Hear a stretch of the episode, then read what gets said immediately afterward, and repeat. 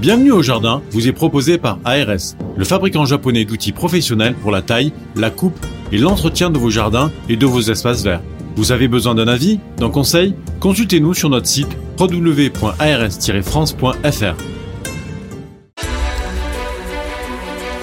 News Jardin TV vous propose Bienvenue au Jardin, une émission 100% nature animée par Patrick Mulan et Roland Motte. Bonjour à tous, très très très bienvenue au jardin avec euh, News Jardin TV et ce nouveau podcast. Bienvenue au jardin, donc toutes les semaines vous avez un nouveau numéro. Nous sommes aujourd'hui le 8 mai. 8 mai.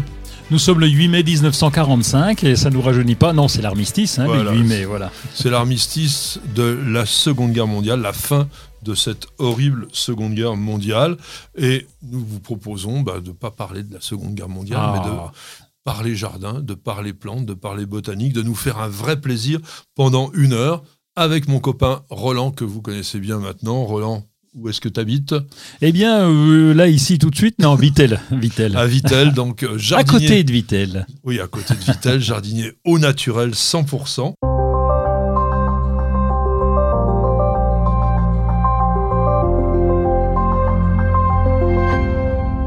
Alors nous sommes le 128e jour de l'année, le 18e jour du signe astrologique du taureau, et nous avons une plante qui est associée à la période de maintenant, hein, donc dans le calendrier républicain français, où nous sommes le 19e jour du mois de Floréal, et cette plante est la roche. Alors la roche, c'est quoi, mon cher Roland? Mais la roche, c'est une plante un peu particulière qui nous vient, qui est assez utilisée depuis très longtemps. hein. Tu sais que dans les jardins potagers du Moyen Âge, on avait déjà de la roche, on n'avait pas l'épinard, on avait la roche. Et donc Oui, elle oui. fait un peu ce, ce rôle-là.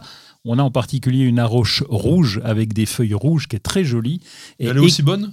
Elle est aussi bonne, oui. Alors nous, on la met en salade et c'est très très bon. Et alors, elle a un côté économique. hein. Je vais te dire, un paquet de graines, on l'a acheté il y a 10 ans. Depuis, elle se ressème régulièrement. Donc là, on est peinard. Oui, parce que ça peut être un peu envahissant. Alors, pour les botanistes, c'est Atriplex hortensis, et tu évoquais le Moyen-Âge, et effectivement, dès le 8e siècle, à l'époque de Charlemagne, eh bien, dans le capitulaire de Willis, la roche figurait déjà. C'était quoi le capitulaire de Willis? C'était l'ensemble des plantes qui étaient considérées comme des plantes potagères utiles, potagères et utiles, on va même dire, à l'époque. Alors, cette roche, c'est quoi? C'est un mètre de hauteur? Ah oui, elle peut monter plus haut. Oui. Alors on, on la laisse un petit peu en, en tas parce que c'est vrai que quand elle est toute seule, elle aime pas la chaleur. hein, les, les excès. Alors après, après une période de sécheresse, elle est toute déplumée. T'as trois, t'as trois feuilles au sommet et c'est une grande tige.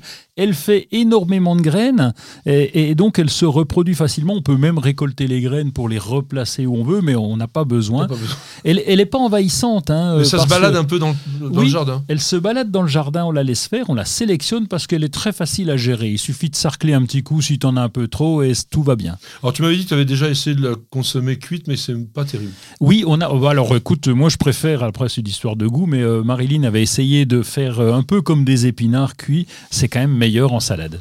Alors, il y a beaucoup de noms vernaculaires, populaires, qui vont autour de la roche. On l'appelle la belle dame, la bonne dame, le chou d'amour.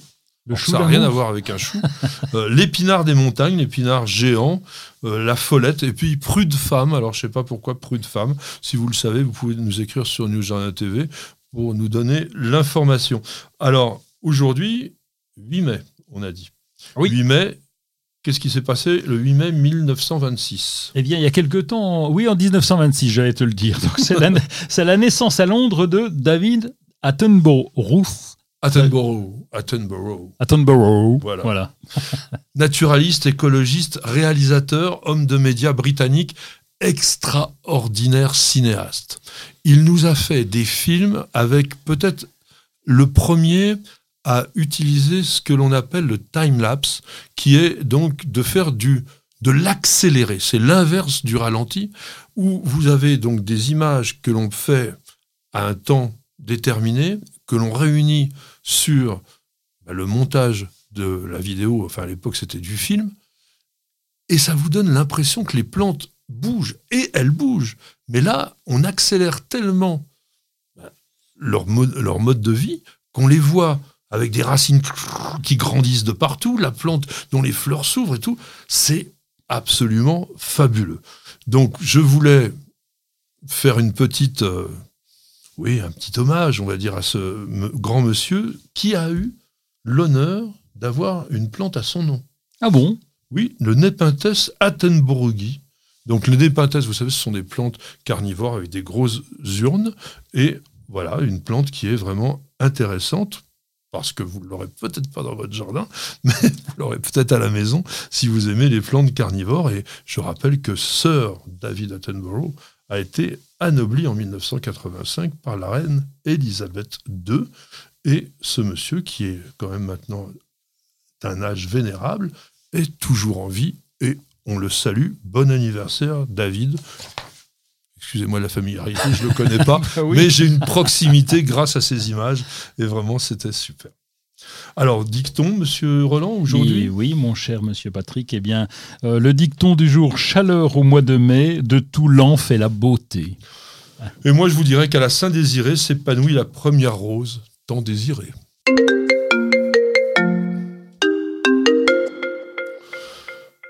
Alors, qui est-ce qui nous a appelé, mon cher Roland Alors, c'est Fatmi qui nous demande quand peut-on pratiquer la taille en verre des pommiers et des poiriers et en quoi consiste-t-elle?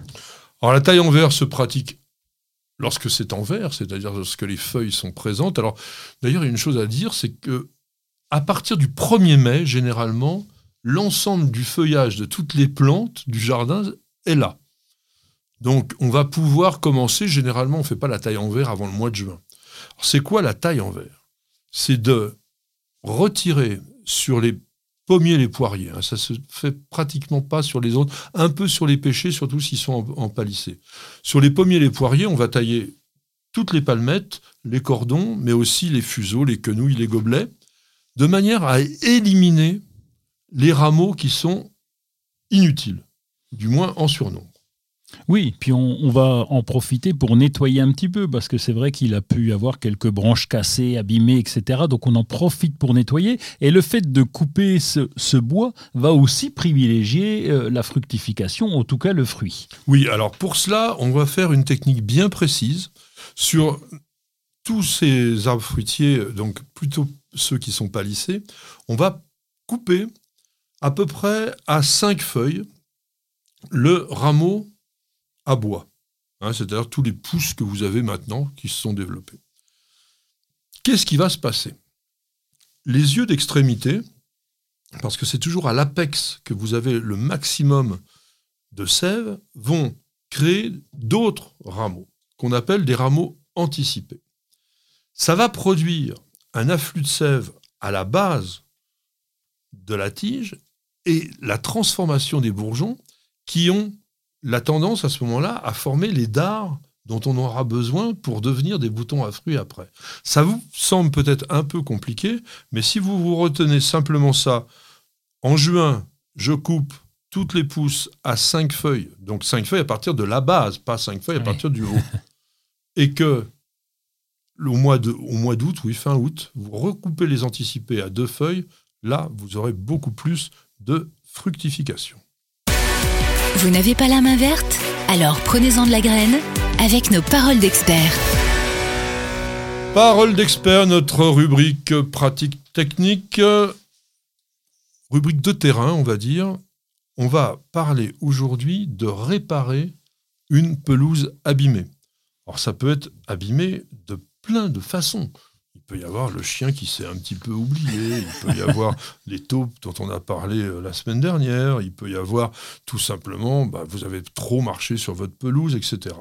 Donc, l'aspect un peu pelé d'une pelouse, surtout dans les pelouses françaises qui ne sont pas toujours très bien entretenues, qu'est-ce que tu vas nous faire d'abord? Mais je dirais que d'abord, je ferai gaffe quand je sème un gazon, je vais pas prendre le gazon premier prix parce que lui, il va se peler beaucoup plus facilement. Donc, euh, quitte à mettre un peu de sous euh, dans des graines de gazon, je vais me donner les moyens et avoir un mélange. euh, Il y a des mélanges aujourd'hui qui sont denses, résistants au piétinement, etc., qui tiennent beaucoup plus longtemps. Parce, que, parce que tu peux avoir, avec une pelouse premier prix, d'ailleurs, on ne dit pas gazon, on dit pelouse, premier prix, ça peut durer 5 ans, puis 5 ans, ça commence à se clairsemer un petit peu. C'est parce qu'en fait, généralement, dans le mélange de graines, euh, les, gazons parce que le gazon, c'est ce qui va donner la pelouse. Donc la graine de gazon, c'est pas une variété, c'est un ensemble d'espèces et de variétés. Et quand vous avez plus de 50% de raie gras, qui est une graminée qui pousse très vite, mais qui effectivement ne vit pas très longtemps, eh bien, vous avez, comme vient de le dire Roland, un vieillissement du gazon. Et à ce moment-là, il devient moche, pelé, parce que il faut, dans l'idéal, que les fétuques qui sont d'autres espèces dans le mélange prennent le pas petit à petit sur ce raisin. Alors quand on a cette situation-là, parce qu'on l'a semé, puis à la 5 ans, qu'est-ce qu'on fait? Ah bah là, ça, dé- ça dépend de la taille du trou. si tu viens de scarifier très sévèrement aussi et t'as laissé vraiment des trous réguliers, quand il y a des petits trous, ça va. Parce qu'on a des systèmes aujourd'hui de, de patch.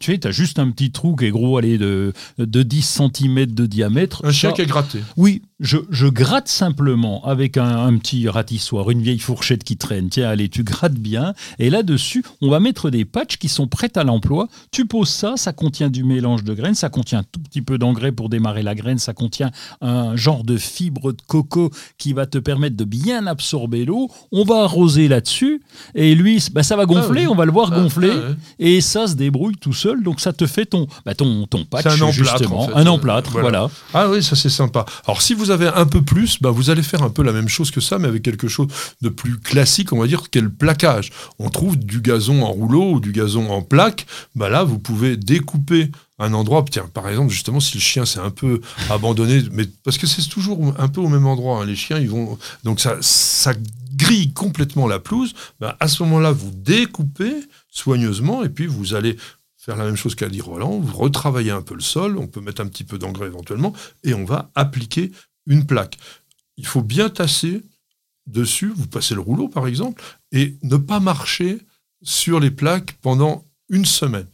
Vous laissez une semaine, pourquoi? Ben, Pour que les racines qui sont déjà dans la plaque de gazon ben, puissent rentrer dans le terrain sur lequel vous les avez posées. Alors, on a trouvé, euh, tu viens de nous parler du patch qui est présenté, on va dire, par une ou deux marques sur le marché, et puis il y a un truc qui s'appelle SOS pelouse en détresse. Alors ça, je trouve ça rigolo. Oui, Qu'est-ce c'est qu'il y a dans C'est SOS c'est pelouse comme une chanson de, de Daniel Balavoine d'ailleurs, mais c'est pas euh, pelouse. euh, oui, c'est ça. Et donc ben là, on va avoir environ euh, 7, euh, 7 ou 8% de, de, de mélange de gazon. On va avoir ce support qui va nous permettre de maintenir, euh, donc euh, c'est de la fibre de coco également. On va avoir de l'engrais. Et là, on va le mettre différemment parce que là, quand on a un petit peu plus de trous, quand vraiment la pelouse est clairsemée, on va pareil gratter. On peut même faire un, tarot, un terrotage. Mmh. Le terrotage va permettre de Pas un rajouter. tarot. Non, pas- C'est- après. Et le terrotage, on met, allez, on va dire un centimètre de terreau en surface pour, euh, pour redonner un petit peu de la vie à la terre. Et on va semer ce mélange SOS pelouse en détresse direct sur le sol. On va bien sûr euh, pas repasser le râteau derrière. Oui. Si on roule pas, on va repasser Ah, le râteau. C'est mieux. Ouais, ouais. Mais Le bon, gazon, il faut le rouler. Si vous voulez un beau gazon bien dense, bien dru, il faut le rouler, ça c'est important. Bah oui, mais je pense à nos urbains euh, comme toi, mon cher Patrick, qui n'a pas toujours un rouleau Oui, sous la main. Nous, on a un rouleau Ah euh, bon au, au jardin et on n'a pas de pelouse en plus. alors, tu vois Euh, non, mais parce que ça peut servir aussi pour, pour préparer le pour préparer le sol. Euh, Non, non, non. Alors, en revanche, si tu as plein de déjections de vers de terre, ce qu'on appelle les turicules, qu'est-ce que tu fais avec ça? Ouais, euh, alors, j'en ai pas souvent, parce qu'on Ah a oui. des taupes, on a de l'avantage. non, c'est un petit coup de balai aussi, tout simplement, pour, pour euh, le, le- le remélanger au gazon. Oui, parce qu'en fait, les déjections de vers de terre sont extrêmement riches en matière organique, et donc ça, il ne faut pas les retirer. Vous allez, comme vient de le dire Roland, balayer parce que ça va renourrir le sol.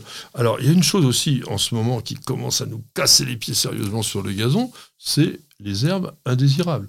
Mais on n'a plus du tout de désherbant sélectif. hein. Je vous rappelle la fameuse loi Labbé qui nous a tout retiré. Donc, qu'est-ce qu'on fait?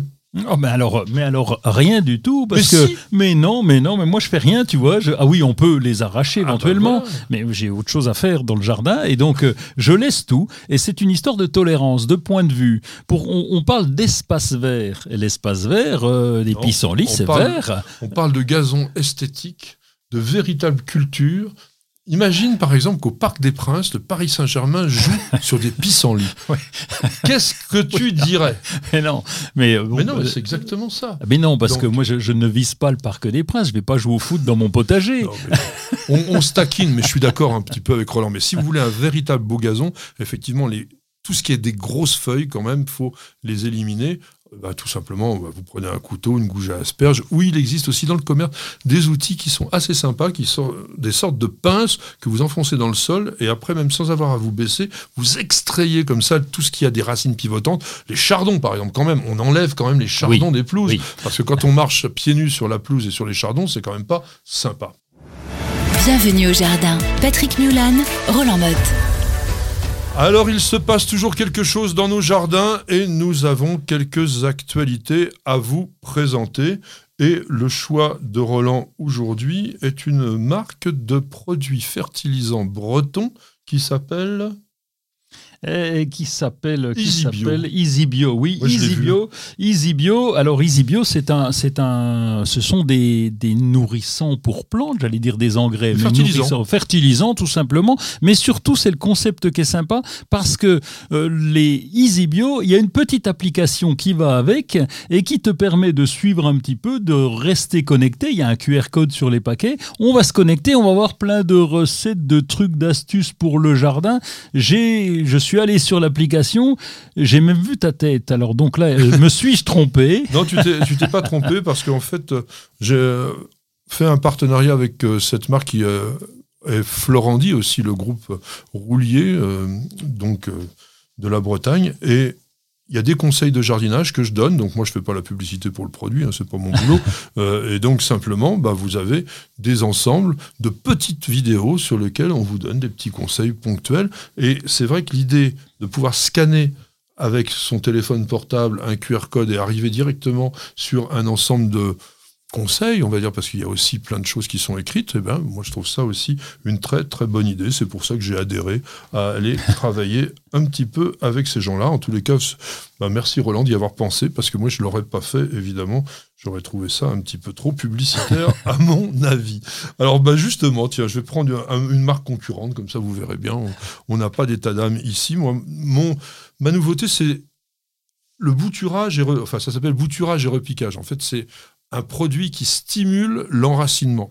Depuis quelques années, nous n'avions plus dans le commerce jardin le fameux Routon F, euh, l'hormone de bouturage, qui était quand même extrêmement utile pour réussir à enraciner des plantes un petit peu délicates. Si vous faites des boutures de camélia, de rhododendron, de choses comme ça, même parfois de thuya, il vaut mieux avoir un peu d'hor- d'hormones de bouturage. Ben, on n'en avait plus parce que euh, le, produit qui est euh, le B, faut pas oublier le B, le B-indole butyrique, donc c'était la substance, l'oxine, l'hormone qu'il y avait là-dedans, ça a été interdit. Donc aujourd'hui, AlgoFlash Naturasol ressort un produit dans un même esprit, mais totalement naturel, avec des spores d'un bacille qu'on trouve dans le sol, Bacillus agro liquéfaciens, pas tuméfaciens, parce qu'il y a un bacillus tuméfaciens qui donne la hernie du chou. faut pas se tromper. Là, c'est une maladie. Non, non, mais vous savez, dans les microbes, il y a les bons et les méchants. Et bien là, on est sur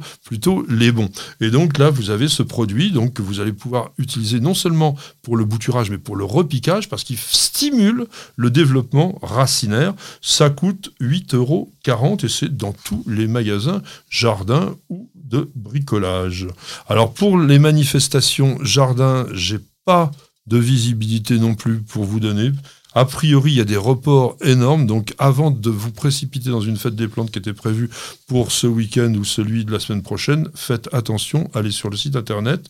Et puis, mon cher Roland, un beau coup de cœur, un vraiment beau coup de cœur. Oui, un petit peu en avance, la cinquième édition euh, de la Semaine des fleurs qui aura lieu du 10 au 20 euh, juin 2021. C'est Oui. un peu en avance. Pas 2036, Non, 2021, euh, j'anticipe. le mois de juin. donc- Non, mais t'as as bien fait parce que je pense que là, au moins, ça va fonctionner. Oui, parce que tout le monde commence à bouger, tout le monde, euh, il y a les entreprises qui s'y mettent aussi de façon, euh, pour certaines désintéressées, j'en ai pris une au hasard, c'est Fiscar, ceux qui vendent des outils qui s'en fout a priori des abeilles. Et bien sur son site, il a fait, euh, il a fait des informations pour savoir comment gérer les abeilles, il parle des, des abeilles solitaires, etc. Et puis il a passé un partenariat avec une association qui s'appelle Un toit pour les abeilles, qui vont installer finalement des, des ruches un peu à droite à gauche en disant il y a plus de, plus de 10 000 ruches installées grâce à cette association ah Un Toit pour les abeilles. Donc ça fait, si on compte bien, environ 500 millions d'abeilles en plus qui sont là. Merci d'avoir fait le calcul, c'était facile. Donc voilà, c'est un peu tôt pour en parler, mais autant anticiper qu'on profite euh, et, qu'on se prépare. alors? Et, ça fait un paquet. 10 000 ruches. Ah ben, je vais dire, une ruche, la nôtre, elle, elle nous a donné 8 euh, kilos l'an dernier. C'est pas assez. Une centaine de tonnes de, oui, allez. Centaine de tonnes de miel, euh, c'est pas mal. C'est pas mal, oui, parce que je crois qu'on en récolte guère que 3400, 3500 tonnes en France et on en consomme quasiment 4 euh, ou 5 fois plus. Donc, bonne idée, bonne idée, bonne idée. Puis dans votre jardin, pourquoi pas, hein, vous pouvez aussi planter tout simplement des plantes qui attirent les abeilles. Moi, je voulais vous dire très très rapidement que mon coup de cœur allait à un tout nouveau jardin qui a été créé par la Royal Horticultural Society, c'est-à-dire la fameuse RHS, c'est-à-dire la première grande société d'horticulture au monde. Bien sûr, ce sont des Anglais, et ils ont créé un jardin qui ouvrira le 11 mai, et je pense que chez eux, qui ont un petit peu moins de problèmes que nous, pour la Covid, ça va s'ouvrir. C'est une toute petite surface de 60 hectares. Ils ont investi la petite bagatelle environ de 13 millions de livres sterling. Non, non, mais c'est vraiment pas rien du tout. Et je pense qu'ils ont dû faire quelque chose d'extraordinaire parce qu'ils ont demandé au paysagiste Tom Stuart Smith de concevoir les plans du jardin. Ce paysagiste que je connais pas personnellement, mais donc je connais le travail, je peux vous dire, c'est formidable. Donc si on a l'occasion j'espère, de pouvoir aller en Angleterre un de ces jours. Ça vaudra le coup de se déplacer. Là-bas, c'est à côté de Manchester. Et maintenant, nous n'allons pas aller en Angleterre, mais voir un petit peu les annonces de nos partenaires. Et vous allez voir, c'est très sympa. Ça va chauffer avec le Green Power d'Ozlock. Des herbeurs électriques sans flamme et 100% naturels. Ozlock, conçu par des jardiniers pour des jardiniers. Parce qu'on devrait tous commencer la journée par un bol d'oxygène. Parce qu'il y a des réveils qu'on échangerait contre aucune grasse mat. Parce que mettre du beau partout, ça fait du bien tout le temps. Parce qu'une bonne promenade, ça fait battre deux cœurs. Parce que ça fait grandir de faire pousser quelque chose. Parce que le circuit le plus court, c'est entre votre jardin et votre cuisine. Parce qu'il y a des rencontres qu'on n'oubliera jamais. Parce qu'un monde meilleur, ça commence d'abord chez soi. Et parce qu'on n'a jamais eu autant besoin de se reconnecter à la nature et à la vie. Truffaut, mettons plus de vie dans nos vies. Bien que votre pelouse se porte plutôt bien, vous voyez apparaître de la mousse ici et là. Pas de problème, Gazon Pur DCM vient à votre secours. Gazon pur DCM est un engrais pelouse organo-minéral avec une action indirecte contre la mousse. Cet engrais ne tâche ni les dallages ni les pavés. Gazon pur DCM, c'est deux en un. Un beau gazon bien vert et en plus, sans mousse. Incroyable ce qu'un mini-grain arrive à faire. Profitez de votre programme sans effort avec l'autoril d'Ozlock. Tuyau d'arrosage qui se réenroule automatiquement. Ozlock, conçu par des jardiniers pour des jardiniers. Mon cher Roland, le téléphone sonne de nouveau pour un cas. Ah voilà, encore un nom. Alors c'est pas quelqu'un qui est un cas, mais c'est comme le, roi du Pérou, un cas, qui a posé la question suivante sur la chaîne YouTube News Jardin TV. Doit-on supprimer, et si oui, et quand, les fruits des palmiers C'est un cas qui habite dans les Landes. Bon, s'il habite dans les Landes, notre, notre gars Inca, eh bien, je suppose qu'il ne se. C'est une dame hein Ah ben, Madame Inca, alors, euh, monsieur, Madame et Monsieur, comme ça on ne va pas se tromper. Euh, je suppose qu'il ne s'agit pas du palmier dattier, euh, sinon, faut pas, faut pas couper les fruits, ça serait dommage. Mais dans les Landes, c'est difficile. Hein. je pense, ouais, ouais. Dans, les Landes, le, le palmier dattier, c'est extrêmement difficile. Bon, même dans le dans le sud, vous savez, dans, le midi méditerranéen, enfin, sur la côte d'Azur, on cultive des très très beaux phénix, mais ce sont des phénix des Canaries. C'est pas le phénix dactylifera, qui donne les dates comestibles, c'est le phénix des Canaries. Oui, parce que notre coco, le palmier dattier, là, lui, c'est 5, je dis coco. Le Donc, coco, je pas. Oui, hein, oui, attention. oui, c'est ça. oui. Oh là là. Oui, oui. À partir de 5 degrés, hein, il est comme les tomates, lui. euh, Il peut geler facilement. Donc, je ne pense pas qu'il s'agisse de lui. Et donc, par contre, oui, sur les palmiers, on va couper les fruits, la fructification. Pourquoi? Parce qu'elle ne va rien nous apporter de, de plus. Elle se mange pas, donc on s'en fout un petit peu déjà. Et puis, et puis ça va avoir à, avoir, à épuiser l'arbre, à fatiguer l'arbre. Donc, on va faire attention de tailler, puisqu'on a des grands trucs là, des, des trucs qui peuvent Oui, se... c'est des trucs, comme, Oui. comme d'habitude. Des euh, machins. Alors, ouais, des fois, il y a des machins. qu'il y a des machins. Alors, bon, on a essentiellement deux palmiers, deux espèces que l'on peut cultiver dans la région des Landes et qu'on peut même cultiver quasiment, je dirais quasiment dans toute la France. Le plus rustique, c'est assurément Trachycarpus fortunei. Alors, c'est pas tout à fait vrai. Il y a certains euh, Cocotrinax, je crois, qui sont très très rustiques, qui vont jusqu'à moins 25 degrés, mais ce sont des palmiers qui poussent à une vitesse désespérante et que l'on ne trouve quasiment pas dans le commerce. En revanche, Trachycarpus fortunei, qui est un palmier chinois de zone de montagne, est un palmier qui résiste au moins, au moins, à moins 15, certains disent moins 18, d'autres même moins 19. Bon, vous savez que la rusticité, ça dépend vraiment des conditions.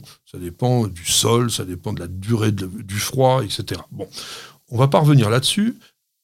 Ce qu'il faut savoir, c'est que tous les palmiers ne portent pas des fruits. Ah bon, je pensais qu'ils en avaient tous, dis donc. Ben non, parce qu'il y a des mâles et des femelles. Ah oui, évidemment. Oui, oui. Le piège était facile, merci. Donc, chez, chez Trachycarpus fortunei, on a des énormes grappes de fruits noirs violacés qui sont à peu près euh, de cette taille-là, un petit centimètre, euh, qui sont donc en revanche assez décoratifs parce que c'est porté par des beaux pédoncules jaune-orangé. Comme ils sont noirs, ça fait un beau contraste, mais comme tu l'as dit, ça consomme une énergie pour la plante que l'on n'a pas besoin, surtout que même si Trachycarpus fortunei est très rustique, il n'est pas toujours dans les bonnes conditions. Pour quelle raison? C'est que curieusement, c'est pas un palmier qui aime la lumière trop vive, les trop fortes chaleurs. Il faudrait plutôt le cultiver sous une sorte de léger sous-bois, et là, il serait beaucoup mieux. Y a au- aussi, on élimine les feuilles hein, sur les palmiers quand euh, elles sont fanées. À partir de la base, on va couper toutes les feuilles, et c'est ça aussi qui souvent permet au palmier, bah, c'est même pas souvent, tout le temps, permet au palmier de grandir, puisqu'en fait, un palmier ne fait pas un tronc, il fait ce qu'on appelle un stipe, c'est-à-dire les éléments qui restaient de la base des pétioles et qui permettent à la plante de s'agrandir. Le second palmier que l'on a, eh bien, il s'appelle Camerops humilis, c'est qui? Camerops humilis, c'est le palmier, euh, son nom vernaculaire. euh, Palmier nain. Oui, oui, Palmier. mais je, je pensais son nom vernaculaire. Là, Le je palmier sais- c'est tout? Bah Il oui. n'avait pas un autre nom, palmier de je sais pas où Non? Ah non, il n'est pas de je sais pas où, lui. Oui. Non, non, non, il est carrément méditerranéen. C'est d'ailleurs le seul palmier d'origine méditerranéenne. Et Alors- il est plus sympa quand même que le trachycarpus, parce que le trachycarpus, euh, quand il vient, quand il vient grand, il est, il est un petit peu moche parce que ça a ce grand toupet au sommet et c'est le grand stipe. Donc euh, le style est quand même, c'est très exo, enfin même pas exotique, non? C'est le problème des palmiers. Euh, Le palmier, lui, il fait, il se ramifie pas. Le palmier, c'est une monocotylédone et il part comme ça tout droit. Il fait sa, son petit euh, panache de feuilles et puis voilà. Alors lui aussi, il est dioïque, hein, c'est-à-dire que c'est un palmier qui a des mâles et des femelles et on fait pareil. On va couper tous les fruits qui sont botaniquement des drupes. Vous cherchez la petite bête? Toutes les réponses dans le dossier de Bienvenue au jardin. Notre dossier aujourd'hui est consacré aux auxiliaires pour la lutte biologique. Depuis le 1er janvier 1900, je dis toujours 1979, je ne sais pas pourquoi, c'est 2019. Donc la loi Labbé, c'est bien le 1er janvier 2019. On nous a interdit, au niveau des jardins d'amateurs et des espaces verts, l'utilisation de produits chimiques de synthèse. Donc, il y a énormément d'idées qui ont circulé, qui se développent, des techniques, et notamment l'utilisation d'insectes ou d'autres choses, ça peut être aussi des nématodes, on verra tout à l'heure, qui vont nous aider à lutter contre les bioagresseurs. Ça s'appelle en fait l'ensemble de tous ces éléments naturels que l'on utilise aujourd'hui, c'est le biocontrôle. Pour parler de ça, mon cher Roland, qui est un, élément quand même assez pointu, on va appeler une personnalité professionnel. Il s'appelle Vincent Bouguet et sa société c'est Insectosphère. Et comme son nom l'indique, évidemment, je pense qu'il fabrique des insectes auxiliaires. Bonjour Vincent, bienvenue avec nous. Oui, bonjour à toutes et à tous. Donc Vincent, euh, Insectosphère, deux mots quand même pour savoir un petit peu qui vous êtes, ce que vous faites. Alors, nous, nous sommes des, des agronomes et nous sommes spécialisés dans l'élevage d'insectes auxiliaires et notamment nous élevons quatre espèces de coccinelles tout endémiques pour lutter contre différentes euh, problématiques au jardin. Donc voilà, et c'est ce qu'on appelle donc les auxiliaires parce que ils vont nous aider en fait à éliminer ce que l'on appelle les bioagresseurs. Alors tout à fait, et même au sens large, ils vont nous aider au jardin. Par exemple, on va pouvoir mettre aussi à l'intérieur de cette euh, catégorie d'organismes vivants tout ce qui va être les pollinisateurs, par exemple, parce qu'ils vont aider à faire quelque chose. Et ils le font gratuitement, et donc ça, c'est tout l'intérêt de, de, ces organismes-là. Travailler à notre place. On fabrique, euh, entre guillemets, si je puis dire, des, des pollinisateurs? Alors oui, alors ça, ça se, ça se, ça se produit, ça s'élève. Voilà. euh, donc au niveau professionnel, on va par exemple élever des, des, des bourdons Ah pour euh, pouvoir aller polliniser des, des, des serres de tomates, par exemple, euh, ou dans les serres, bah, forcément, on n'a pas forcément de vent. Et puis on a également des cultures qui nécessitent euh, de la pollinisation par des animaux. Et donc dans des espaces fortement anthropisés comme les serres, c'est pas forcément toujours évident d'avoir euh, des auxiliaires sauvages. Voilà. Et Vincent, vous avez parlé de, de quatre coccinelles en particulier. Elles servent à quoi ces bêtes-là alors? Ah, alors ça, ben, il faudra qu'on rentre un petit peu dans le détail, Oui, parce oui. qu'en gros, vous avez, euh, alors nous, dans les quatre espèces qu'on élève, on a tout d'abord la coccinelle à deux points, donc qui est une toute petite coccinelle et qui porte deux points noirs sur ses élytres rouges, ou alors des taches rouges sur ses élytres noirs. Alors celle-ci, elle va plutôt consommer tout ce qui va être puceron dans les arbres. Donc euh, voilà, elle est très adaptée pour ce genre de choses, et donc pour débarrasser, par exemple, un frisier euh, fortement infesté, c'est plutôt très efficace. Il faut aller grimper dans l'arbre pour aller mettre les coccinelles dedans? Alors, alors non, là l'avantage, en plus avec l'adulte, c'est que celle-ci, euh, enfin c'est que les, les coccinelles volent tout simplement, et donc elles vont aller se déplacer de branche en branche, elles vont aller travailler à notre place. Ah, Donc c'est pour ça que pour les arbres fruitiers, on recommande plutôt d'utiliser des adultes plutôt que des œufs ou des larves. Voilà. D'accord. Après, il y a quoi? Il y a 7 à 7 points? Alors on a la coccinelle à 7 points, donc ça c'est la coccinelle que tout le monde euh, imagine. Donc ça c'est un redoutable euh, prédateur de, de pucerons dans tout ce qui va être plantes potagères, notamment le puceron noir sur les haricots, sur les fèves. Ah oui. Euh, et donc, euh, oui, celle-ci étant beaucoup plus grosse, elle va consommer beaucoup plus de, de pucerons que la coccinelle à deux points, par exemple, ce sera presque deux fois plus. Mais là, c'est la, c'est la larve, Vincent, ou l'adulte que vous proposez? Alors, nous, on propose les œufs, les larves et les adultes. Ah oui. Alors, tous ces stades ont des intérêts différents. Les œufs, ça va plutôt être pour une, un début d'infestation, par exemple. Les larves pour des plantes, euh, voilà, pas forcément très hautes parce que c'est pas forcément très évident à appliquer euh, dans les arbres. Euh, et puis, bah, les adultes, ça va être aussi pour avoir une certaine colonisation et pour avoir une, résistance. Il faut savoir que les larves de coccinelle, c'est très efficace contre les pucerons. Le souci, c'est également qu'elles sont très sensibles aux conditions du milieu. Alors, faut bien imaginer les attaques de fourmis sur ces larves euh, qui vont venir les déchiqueter en deux. Donc, c'est pas forcément ce qu'on recherche. Également, les effets, les effets de la pluie. Donc, euh, là, une goutte d'eau qui tombe de, de plusieurs centaines, milliers de mètres de haut euh, sur une toute petite larve de coccinelle, ça peut faire beaucoup de mal. Donc, euh, voilà, l'adulte a quand même vraiment cet intérêt-là. Il est beaucoup plus résistant. Il va pondre.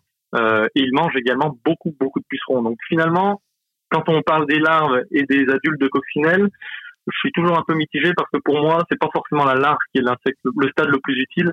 Ça va plutôt être l'adulte, selon moi, qui est beaucoup plus résistant et qui va justement donner une descendance beaucoup plus rapidement. Euh, et donc, pour moi, c'est plus intéressant euh, d'utiliser des adultes. Et on, on sait quand on achète des adultes si on a une bonne répartition de mâles et de femelles et s'ils vont se reproduire ou? Grosso modo, c'est 50-50 chez les coccinelles. Donc euh, voilà, sur une vingtaine d'adultes, bon, on aura, on aura des, des, des, pourcentages qui seront euh, à peu près répartis de manière homogène. Est-ce que l'on a des résultats tout de suite? Est-ce que est-ce qu'il ne faut pas attendre euh, une saison, deux saisons pour qu'il y ait une sorte d'équilibre biologique qui s'installe au jardin ou est-ce qu'il faut recommencer tous les ans? Alors en général, euh, là je vais pas donner un exemple, par exemple sur les sur les arbres fruitiers, euh, on peut avoir des frisiers qui sont nettoyés en 15 jours avec un lâcher d'adultes de coccinelle à deux points. Euh, et ça c'est plutôt très intéressant parce qu'on a vraiment le retour sur investissement tout de suite. Mhm. Et après ensuite, c'est vrai que ces coccinelles-là, elles peuvent se maintenir dans le milieu euh, et avoir un effet sur le long terme également. Chose qu'on n'aura pas forcément avec un insecticide biologique qui va avoir une action à un instant T, mais qui n'aura pas une une action sur euh, sur euh, un an, sur une saison ou sur ou sur deux ans, par exemple. Mais en même temps, si elles ont tout, si elles ont tout nettoyé les pucerons, elles n'ont plus rien à manger, donc leur population va diminuer forcément. Alors là, là, on parle sur une plante à un instant donné, mais c'est vrai que si on a des adultes, par exemple, les adultes sont quand même mobiles, elles vont aller dans l'environnement proche, et donc elles vont consommer des pucerons à droite, à gauche, donc chez le voisin potentiellement également. Mais c'est pas bien grave puisqu'elles sont dans, l'environnement et donc quand il y aura des pucerons à nouveau sur les plantes cultivées, on peut espérer qu'elles reviennent. Alors forcément, elles reviendront pas en même nombre euh, à partir desquels on les a lâchées, mais par contre, il y, aura un équilibre qui sera, qui sera fait en fait. Mm, mm. Tout à fait. Voilà. Vincent, Vincent, vous avez parlé de points, sept points, il y en a d'autres, il y en a deux autres a priori. Alors oui, on en a deux autres. Alors là, on a la coccinelle migratrice ou coccinelle à 11 points. Alors celle-ci, on la propose uniquement sous, sous la forme d'œuf ou de larve. Euh, parce que comme son nom l'indique, elle est migratrice au stade adulte. Donc on va éviter de la relâcher, elle s'envolerait tout de suite et les clients ne seraient pas contents. voilà. Pas terrible. Donc, euh, elle sert à quoi? Alors celle-ci, elle est toute recommandée pour lutter contre le puceron jaune du laurier rose. Donc, ah. oh là. Comme son nom l'indique, au, au, puceron du laurier rose. Alors le rose, c'est une plante qui est toxique, hein, donc c'est assez compliqué à, à, lutter contre cette espèce de puceron parce que il est capable d'ingérer les toxines produites par le laurier rose et s'en servir comme arme chimique. Et donc, la coccinelle, euh, la coccinelle migratrice est la seule à savoir détoxifier cette toxine et à se régaler de ces, petits pucerons jaunes. Et ces petits pucerons, on va également les retrouver sur les dipladénia, par exemple. Ah oui, bah ça c'est euh, quand même vraiment extraordinaire. Alors quand même, vous êtes euh, aussi des grands spécialistes de la chrysope. Est-ce qu'on peut dire quand même deux mots sur ce... On, appelle ça un petit peu la, la, comment, la demoiselle aux yeux d'or. Oui, aux yeux d'or, c'est ça, oui. Oui, tout à fait. Alors la, la, chrysope, voilà, c'est un c'est un insecte qui, qui, est prédateur uniquement au stade larvaire et qui va être euh, ce qu'on appelle un prédateur généraliste. Donc il va manger un petit peu de tout et de rien.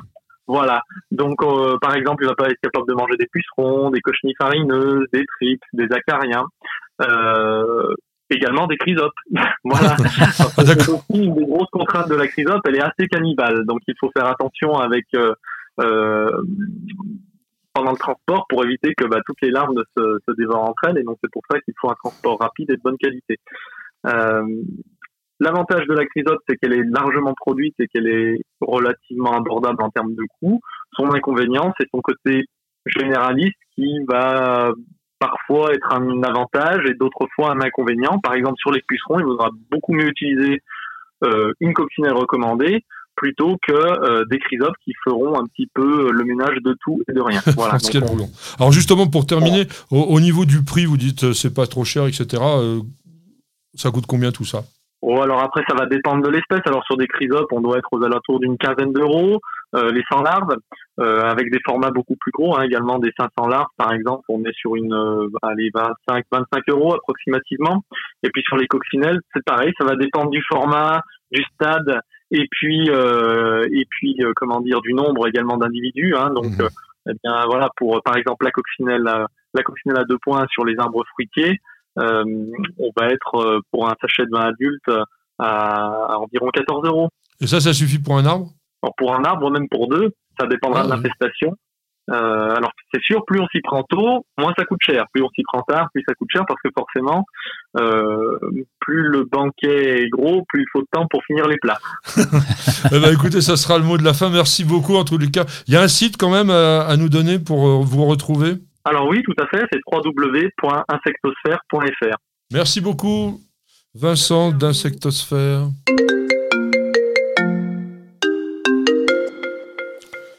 Nouvelle question, mon cher euh, Roland, Zafou. Oui, c'est Zafou qui dit est-ce qu'il faut enlever les lierres qui s'enroulent autour des arbres? Est-ce que ça les étouffe ou est-ce une croyance? Alors, l'idée que ça les étouffe, c'est évidemment, évidemment une croyance, parce qu'il suffit de faire une seule chose. Vous allez, mais tiens, maintenant c'est un peu tard, ça aurait été mieux au mois d'avril parce qu'il n'y avait pas encore les feuilles, mais vous allez regarder un arbre qui est envahi par le lierre. Et vous verrez que le lierre s'arrête toujours, on va dire pratiquement un mètre avant l'extrémité de la frondaison. Il ne va pas à l'extrémité des branches, comme si il calculait volontairement le fait qu'il faut que l'arbre, son support, parce qu'il ne s'en nourrit pas, puisse pouvoir faire sa photosynthèse correctement en lui laissant suffisamment de feuilles. Oui, et, Zafou, par contre, a raison de poser la question parce que pendant longtemps, ça a été une croyance. Euh, il y a très longtemps, euh, des siècles de cela, lorsque j'étais bûcheron, eh bien, on avait les forestiers qui mettaient carrément des coups de serpe dans les lierres en disant Oh là là, le pauvre arbre, il est en train de mourir à cause de ça. Aujourd'hui, évidemment, les politiques ont changé et c'est une plante qui est très riche, le lierre, et qui permet de favoriser une belle biodiversité. Oui, ça favorise la biodiversité parce que tout simplement, ça crée un écosystème. Du fait de son feuillage persistant, le lierre devient un abri hivernal pour un nombre incalculable d'espèces d'insectes, d'acariens, enfin quand on parle d'acariens, plutôt des arachnides, des araignées, euh, qui sont très utiles dans le milieu. Et puis, ça sert aussi bah, tout simplement d'abri pour certains oiseaux qui vont y nidifier. Donc on s'est rendu compte, en étudiant de plus en plus le lierre, et je crois que même l'ONF euh, travaille là-dessus. Exactement. Que le lierre crée un écosystème à lui tout seul et que c'était une des plantes les plus utiles, d'autant plus que sa floraison est particulièrement précoce et c'est une des rares plantes à pouvoir alimenter les abeilles pendant l'hiver. Quand il y a des jours qui se réchauffent un peu, les abeilles elles se réveillent et puis elles n'ont rien à manger sauf du lierre. sauf du lierre. Et puis c'est une, aussi une protection pour le tronc, puisque le lierre qui va entourer va, va faire une protection euh, climatique, entre guillemets, pour protéger le tronc des chaleurs excessives ou des froids excessifs. Donc le lierre, vous le laissez pousser. Bien sûr, vous pouvez le réguler. Il n'y a aucun problème. D'abord, vous pouvez tailler dans le lierre tant que vous voulez. Mais quand il y a du lierre sur un arbre, eh bien, laissez, on va dire, la nature faire bien les choses. En revanche, bien évidemment, quand le lierre pousse le long de vieux murs, il peut, par ses crampons, désolidariser certaines pierres. Donc, à ce moment-là, on fait très attention. Mais un arbre plus un lierre, c'est une belle association. Et maintenant, eh bien, on va passer une petite page de publicité pour prendre son temps et respirer ça va chauffer avec le Green Power d'Ozlock. Des herbeurs électriques sans flamme et 100% naturels. Ozlock, conçu par des jardiniers pour des jardiniers. Parce qu'on devrait tous commencer la journée par un bol d'oxygène. Parce qu'il y a des réveils qu'on échangerait contre aucune grasse mat. Parce que mettre du beau partout, ça fait du bien tout le temps. Parce qu'une bonne promenade, ça fait battre deux cœurs parce que ça fait grandir de faire pousser quelque chose. Parce que le circuit le plus court, c'est entre votre jardin et votre cuisine. Parce qu'il y a des rencontres qu'on n'oubliera jamais. Parce qu'un monde meilleur, ça commence d'abord chez soi. Et parce qu'on n'a jamais eu autant besoin de se reconnecter à la nature et à la vie. Truffaut, mettons plus de vie dans nos vies. Bien que votre pelouse se porte plutôt bien, vous voyez apparaître de la mousse ici et là. Pas de problème, Gazon Pur DCM vient à votre secours. Gazon Pur DCM est un engrais pelouse organo-minéral avec une action indirecte contre la mousse. Cet engrais ne tâche ni les dallages ni les pavés. Gazon Pur DCM, c'est deux en un. Un beau gazon bien vert et en plus, sans mousse. Incroyable ce qu'un mini-grain arrive à faire. Profitez de votre programme sans effort avec l'autoril d'Ozlock. Tuyau d'arrosage qui se réenroule automatiquement. Ozlock, conçu par des jardiniers pour des jardiniers. Bienvenue au jardin. Patrick Mulan, Roland Motte.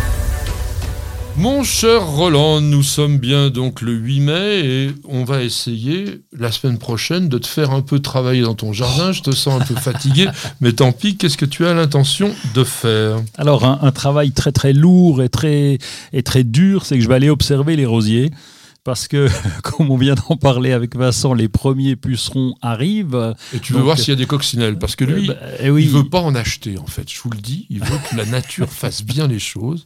Donc il regarde. Alors s'il n'y en a pas, il dit tant pis, on attendra. Oui, j'attends que Vincent m'en offre. Mais alors par contre, j'ai mis des petites tours à coccinelles. Euh, donc euh, Vincent l'a pas dit, mais on peut trouver des petites tours à coccinelles qu'on va piquer dans le sol à quoi, proximité des rosiers. Un HLM à coccinelle Exactement, un HLM, c'est souvent du boulot avec des trous dedans. Donc Ah. euh, la coccinelle, qu'est-ce qu'elle fait? Elle reste au sol souvent pour l'hiver. Elle va se protéger parce qu'elle n'est pas folle, la guêpe. Enfin, pas la guêpe, la coccinelle. elle va vouloir pondre là où il y a des pucerons. Donc on- Oui. elle va essayer de rester dans le coin. Ah oui. Et donc euh, elle peut passer l'hiver dans ces petites tours à coccinelle que je mets à proximité des rosiers. Ça permet de la faire revenir. Eh ben, c'est très très bien. Bon, alors au niveau des fruitiers, on en avait parlé, je pense, la semaine dernière, c'était les pièges à phéromones à placer. Alors, c'est pas forcément d'une efficacité extraordinaire, les pièges à phéromones, mais c'est des bio-indicateurs qu'on appelle. hein. C'est-à-dire qu'en fait, on va piéger des adultes et à ce moment-là, on sait qu'il faudrait normalement traiter. Alors ne pas, oublier de, ne pas oublier de changer la capsule aussi, parce qu'elle dure environ trois semaines, et ça on oublie, on achète le piège en disant c'est bon, je suis peinard. Non, la capsule c'est trois semaines, elle dégage ces phéromones qui vont attirer les femelles, mais il faut la rechanger, il faut la renouveler. Tu as aussi euh, des plantations de vivaces à faire en ce moment? Oui, parce qu'en ce moment, si on va se balader en jardinerie, on va trouver des pots de 2 litres, 3 litres de vivaces déjà poussés, déjà en fleurs. Donc tu sais, les vivaces, d'habitude, on les achète euh, à l'automne. Mais oui, au godet, on voit rien. Même parfois, en il n'y a rien, il y a- que les racines. Non, mais euh, c'est important. Vous avez un godet avec des racines, ça va pousser, mais pas aussi rapidement que si vous mettez un, un pot de 3 litres, parce Oui. que c'est du prêt à décorer. Puis t'as l'impression de te faire arnaquer, t'achètes un machin, un truc, pardon, y a rien. sans rien. Il y a rien. Si, il y a a une rien. étiquette. Oui, il y a l'étiquette, mais bon, aujourd'hui, là, on en trouve en ce moment. Vous pouvez y aller et là, vous allez pouvoir choisir vos fleurs, vous allez choisir les couleurs, donc c'est plus net et effectivement, on gagne du temps.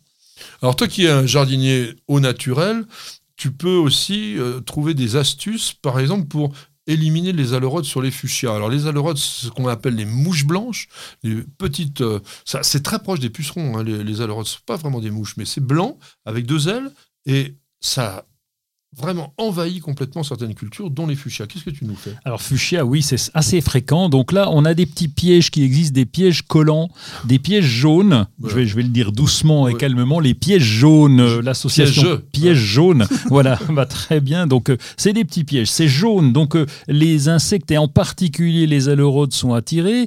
Euh, on pique ça parce qu'il y en a qui sont pointus simplement. Donc c'est cartonné, c'est très collant. Donc il faut faire gaffe quand on l'empoigne. Et donc on pose ça sur le piège et les, et- et les aleurodes viennent. Tu sais, quand on a un t-shirt jaune par exemple, eh bien souvent on, On a plein attire. d'insectes Eh qui- oui. Eh ben c'est le principe là. Voilà, et ça, on voit ça aussi souvent en serre, c'est pendu. Ça, il n'y a, aucun pro- y a aucun produit, hein, c'est juste de la glu, et c'est vraiment très, très efficace. Alors, il y a une chose à faire au verger. Il faut éclaircir les fruits en ce moment. Quand vous avez trop de fruits, alors, on fait une chose, c'est qu'on attend ce que l'on appelle la chute physiologique, c'est-à-dire que l'arbre lui-même va déjà se débarrasser d'une partie des fruits en surnombre. Alors parfois des fruits qui sont tout simplement parasités, des fruits mal formés. C'est bien fait la nature. Le- les plantes sont capables déjà au départ de, de dé- définir ce qu'elles n'ont pas besoin, mais parfois il y a quand même encore beaucoup trop. Donc il y a une technique, surtout sur les pommiers et sur les poiriers. Sur les poiriers, on va retirer les fruits qui se trouvent à l'extrémité de, de chaque côté du corymbe. Parce qu'en fait, on est sur la famille des rosacées. Vous allez dire toujours, il me ramène avec sa botanique, sauf que c'est très important. Les rosacées sont des plantes qui font des noms, enfin qui font tout par 5. Et donc, le bouquet de fleurs est de 5, et donc le bouquet de fruits est de 5. Et bien, vous allez en garder que deux, et donc sur les poiriers, vous allez garder ceux qui sont au milieu. Sur les pommiers, ben, vous allez faire exactement l'inverse. Donc on va aussi avoir 5, parce que alors, c'est pas toujours 5, parfois il y en a qui ont avorté, vous avez que 3 fruits, mais un bouquet ne devrait pas avoir plus de deux fruits, de manière à être sûr d'avoir des fruits qui vont arriver vraiment à une certaine dimension pour avoir une bonne maturité. On va aussi rouler le gazon, on en a parlé parce que c'est vraiment important. Si vous voulez un beau gazon bien dense, etc., soit vous avez un robot, soit vous avez un rouleau. C'est comme vous voulez, ça, arrive. Maintenant, vous pouvez aussi vous mettre à sortir les plantes de la maison qui sont pas trop frileuses. Oui. On va mettre les orchidées euh, dehors. Nous, on met toutes les orchidées du genre Cymbidium dehors. C'est la seule façon pour qu'elles refleurissent. Vous savez, ce sont ces orchidées qui ont des grandes feuilles très très longues. Si vous ne les mettez pas légèrement sous un arbre qui a un feuillage pas trop dense pendant tout l'été et même jusqu'à ou 15 octobre, peut-être pas chez toi, mais chez nous, 15 octobre, eh bien, vous n'arrivez pas à avoir de fleurs.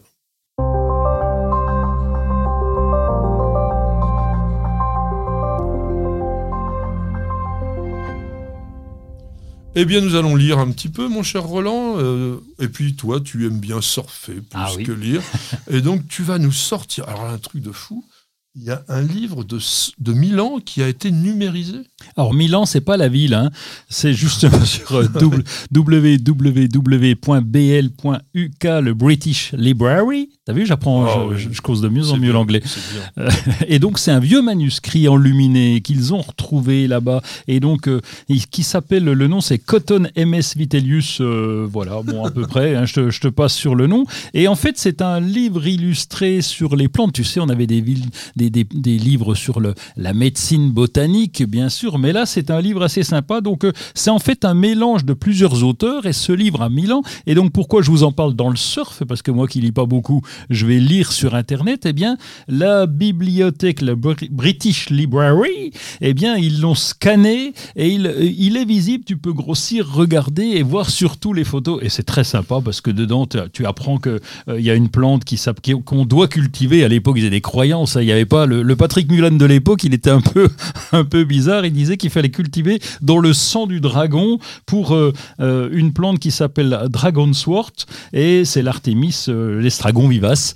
Ouais, L'armoise, qui est la plante, la plante des dragons. Enfin, l'armoise, c'est Artemisia dracunculus. Dans dracunculus, vous avez le côté dragon, et on pensait que c'était effectivement la plante que les, les dragons dévoraient. Je ne sais pas pourquoi d'ailleurs. Eh ben en tout cas, fallait cultiver dans le sang du dragon. Et puis je te cause pas sur la mandragore. Il fallait la- la- l'arracher La avec un fer à repasser. il fallait un bâton en ivoire. Il fallait un chien euh, bah, pour vous aider à l'extraire. Et puis il fallait surtout de bons réflexes parce que la mandragore, dès que tu la sortais, clac, elle te sautait au visage. Donc euh, fallait faire très attention. Mais en tous les cas, ce qui est extraordinaire, c'est qu'un livre de cet âge-là est aujourd'hui accessible gratuitement à tout le public. Et ça, rien que pour ça, il faut génial. tirer Ça- le chapeau. Alors, moi, j'ai au niveau des livres, un livre qui est vraiment très très intéressant, qui s'appelle L'entreprise végétale de François Pinochet. L'éditeur, c'est L'Arbre de mai. Ce livre qui est, qui est très beau, qui est un livre carré, eh bien, va vous donner l'idée, à partir de la culture des bonsaïs, de management. Alors ça a l'air complètement fou. Vous dites quel est le, le lien, etc. Mais il vous explique que les méthodes de culture qui sont mises en place pour façonner le bonsaï, pour lui le valoriser, pour l'améliorer, pour le faire aussi tout simplement vivre aussi longtemps que possible, eh bien ça, c'est des choses que l'on peut avoir dans la tête quand on est manager, quand on est dirigeant euh, d'une équipe de foot ou d'un- d'une entreprise, pourquoi pas. Donc c'est vraiment quelque chose de très très original, avec des jolies photos. Et ça, ça te plairait parce que toi, tu fais du coaching et ça peut servir à tous les gens qui ont besoin de diriger un petit peu dans leur vie. Donc, l'entreprise végétale de François Pinochet à l'arbre de mai. J'ai un second livre. Alors déjà, la semaine dernière, je vous avais parlé de copains, mais là, on va vous parler de copains avec une petite larme à l'œil, parce que ce livre qui s'appelle Secret de rose de Jean-Claude Foucard, chez Actes Sud, a été écrit par un de nos bons amis, mais qui malheureusement est décédé récemment, et ça va être donc un peu son témoignage à titre posthume de son professionnalisme. C'est quelqu'un qui a dirigé notamment euh, la roseraie Andréève, qui a été pépiniériste. Et dans ce livre, il met beaucoup, beaucoup de sa personnalité, beaucoup de son âme, parce que il y a les conseils habituels, il y a aussi un petit peu l'histoire de la rose, il y, a, des choses qui sont basiques, mais il a choisi de présenter 150 variétés de rosiers qui sont très résistants. Des rosiers, il les a appelés rosiers sans contrainte. Je sais que ça existe déjà dans le commerce. Il y a des gammes qui s'appellent comme ça, mais il a repris ce mot parce que c'est un bon mot. Et donc, les 150 variétés qu'il vous propose sont des plantes qui sont faciles à vivre et qui sont totalement adaptées aujourd'hui, où encore une fois, on ne peut pas traiter. Donc, les rosiers avant étaient les plantes qu'on traitait pratiquement le plus parce que ça a quand même pas mal d'ennemis et maladies. Et bien là, il a choisi celles qui étaient les plus solides et qui vous donnaient vraiment beaucoup de, beaucoup de plaisir. Et à la fin, il y a aussi une chose que j'ai beaucoup aimé dans ce livre, c'est qu'il y a une quarantaine de questions, avec des, bah, il a pas que les questions, il y a des réponses, de, que l'on se pose habituellement sur les rosiers. Et ça, ça donne une simplicité, un accès vraiment intéressant pour ce bouquin que j'ai eu le plaisir et l'honneur de préfacer. Mais je voulais vous en parler parce que il est beau, il est intéressant. Et puis franchement, il y a un moment qu'on n'a pas sorti un, un bon, bon, bon livre sur les roses.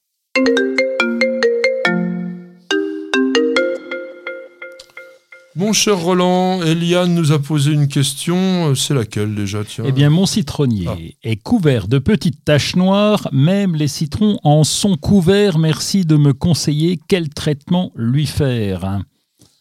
Alors, elle dit aussi qu'une jardinerie lui a conseillé de pulvériser du lait, mais le résultat n'a pas été concluant. Alors, Alors, le lait, juste quand même, c'est utile. euh, ou- tu, tu peux l'utiliser euh, contre le en préventif contre le mildiou des tomates. Mais là, mais là, j'ai un petit doute. Bon.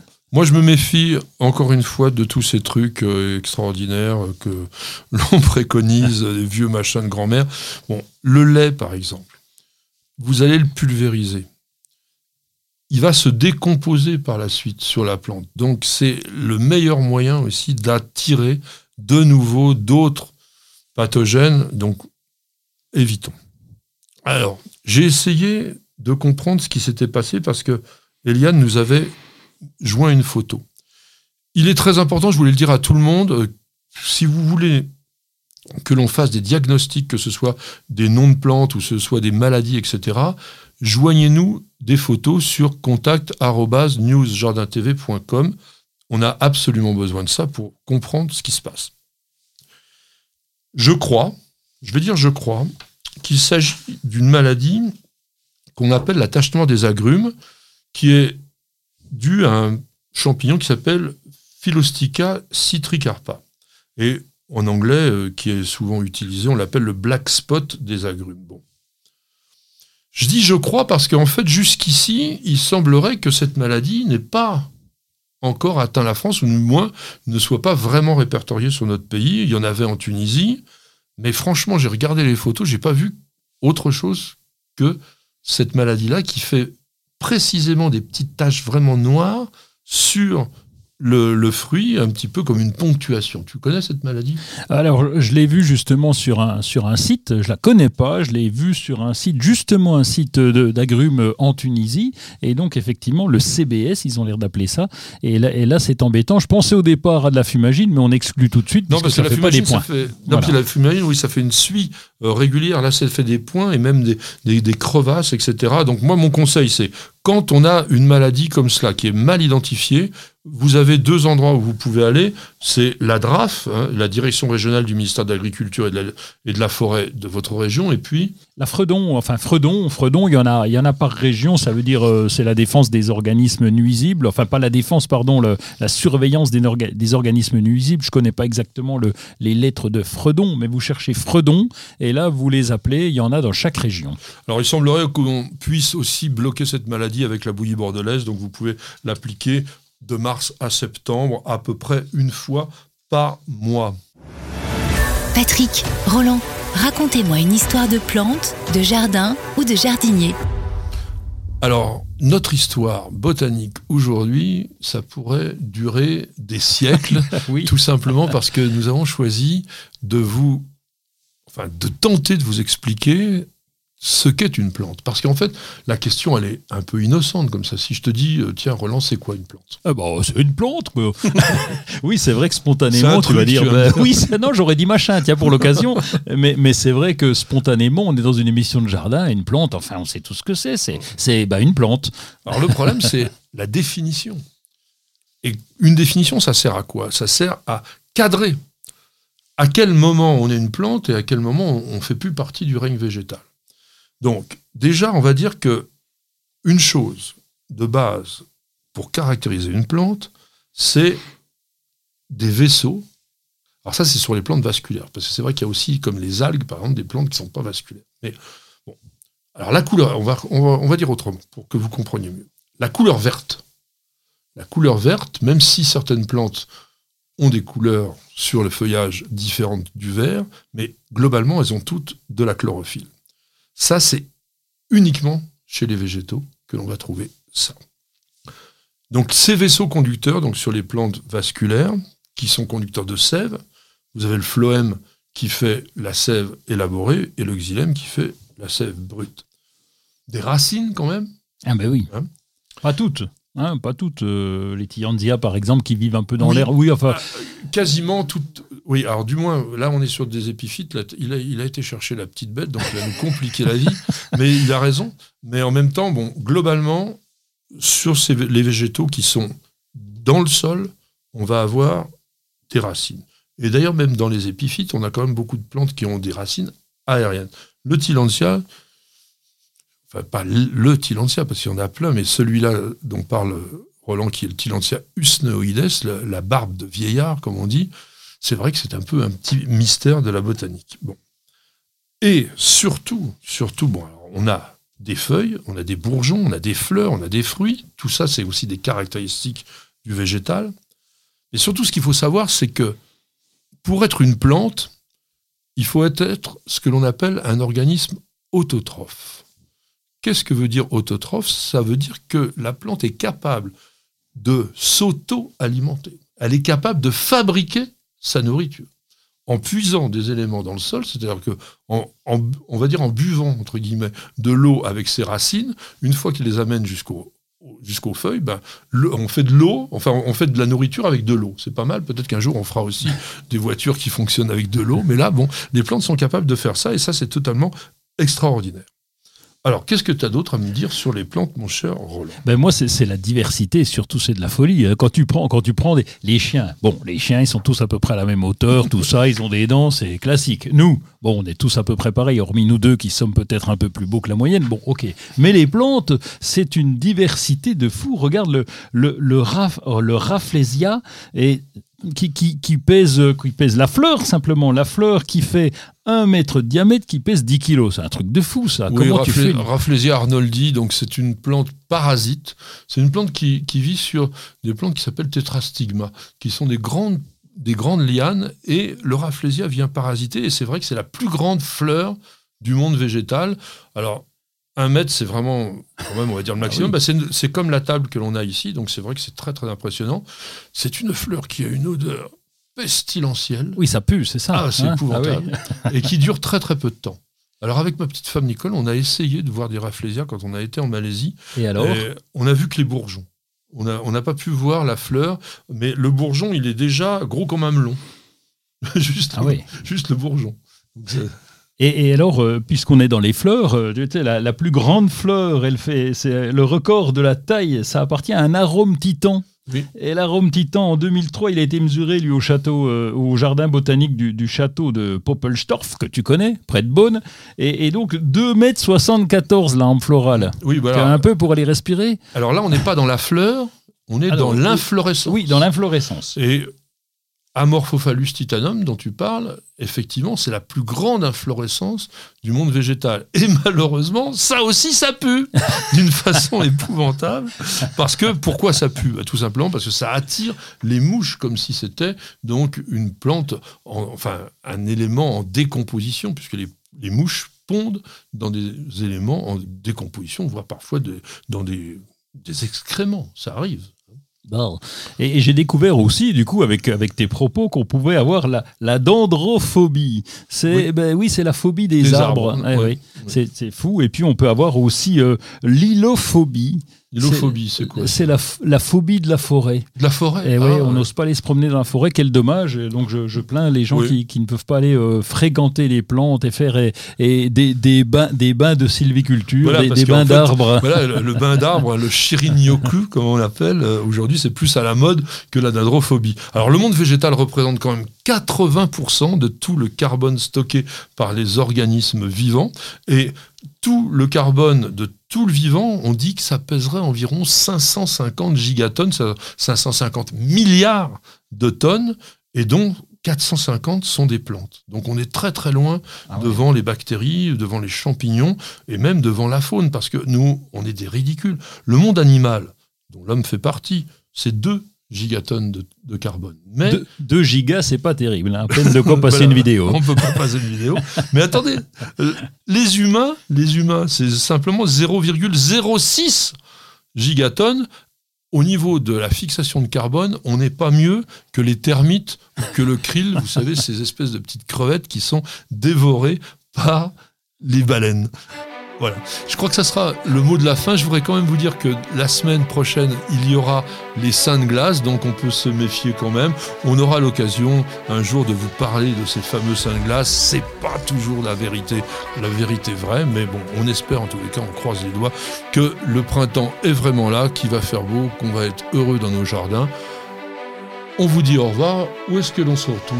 Sur Facebook, sur Instagram, même sur TikTok, tiens. Même Allez. sur TikTok? Ouais. Oui, et puis donc sur France Bleu du côté de l'Est. Vous avez toutes les vidéos aussi à voir sur News Jardin TV. J'embrasse les jardinières, ma petite jardinière Nicole, ma petite perle qui est notre mascotte. On vous dit à la semaine prochaine et Bienvenue au jardin.